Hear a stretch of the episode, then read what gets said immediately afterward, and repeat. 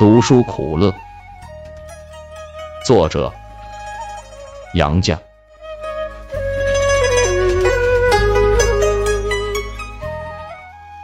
读书钻研学问，当然得下苦功夫。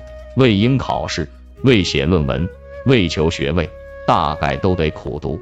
陶渊明好读书，如果他生于当今之世，要去考大学，或考研究院，或考什么托福尔，难免会有些困难吧。我只愁他政治经济学不能及格呢，这还不是因为他不求甚解。我曾挨过几下棍子。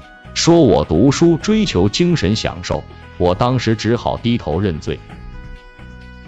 我也承认自己确实不是苦读，不过乐在其中并不等于追求享受，这话可为之者言，不足为外人道也。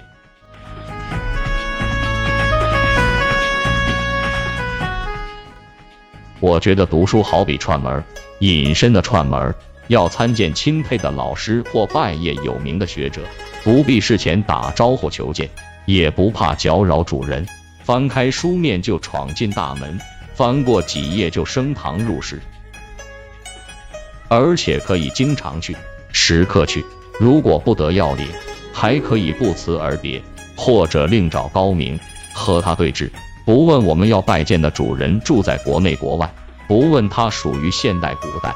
不问他什么专业，不问他讲正经大道理或聊天说笑，都可以挨近前去听个足够。我们可以恭恭敬敬旁听孔门弟子追述夫子一言，也不妨淘气的笑问言必称一曰仁义而义的孟夫子，他如果生在我们同一个时代，会不会是一位马列主义老先生呀？我们可以在苏格拉底临行前守在他身边。听他和一位朋友谈话，也可以对斯多葛派伊皮克提忒斯、埃皮泰达斯、金玉良言思考怀疑。我们可以倾听前朝列代的遗文轶事，也可以领教当代最奥妙的创新理论或有意惊人的故作高论。反正话不投机或言不入耳，不妨抽身退场，甚至砰一下推上大门。就是说，拍地合上书面，谁也不会嗔怪。这是书以外的世界里难得的自由。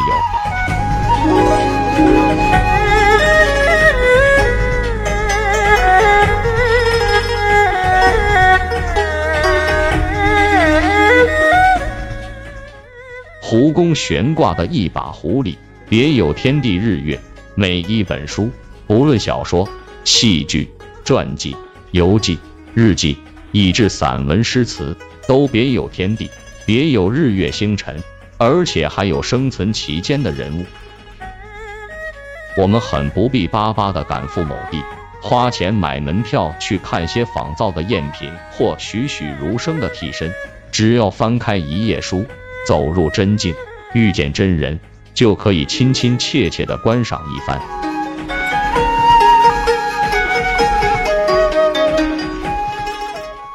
说什么欲穷千里目？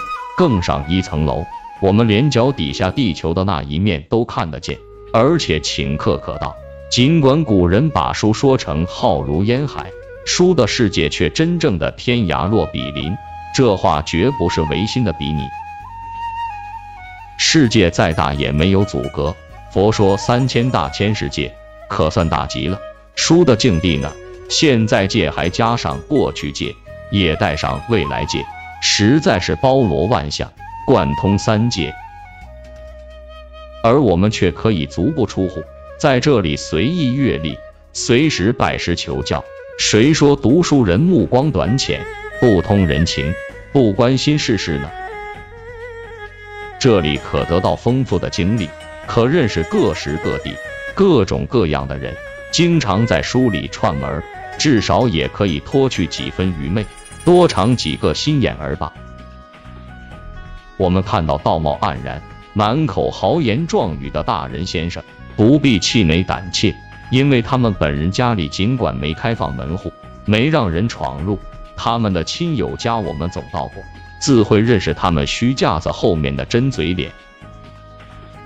一次，我乘汽车驰过巴黎塞纳河上宏伟的大桥，我看到了栖息在大桥底下那群捡垃圾为生、盖报纸取暖的穷苦人。不是我眼睛能拐弯儿，只因为我曾到那个地带去串过门啊。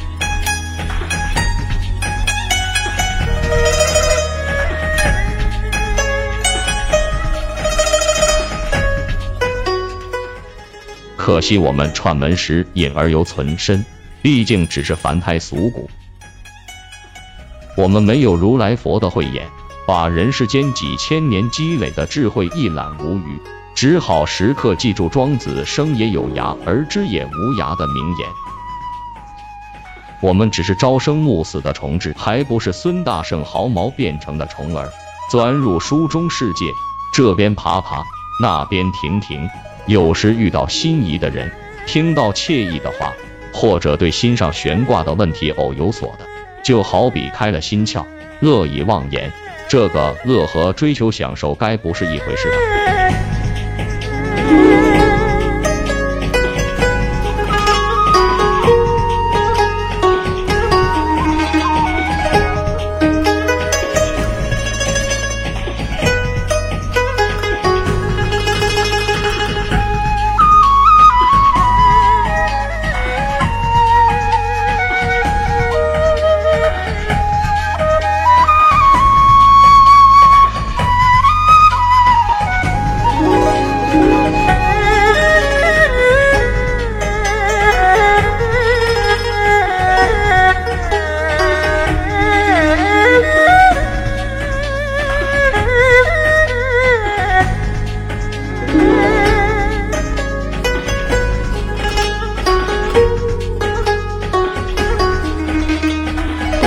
分享到这，欢迎在下方留言，祝您开心。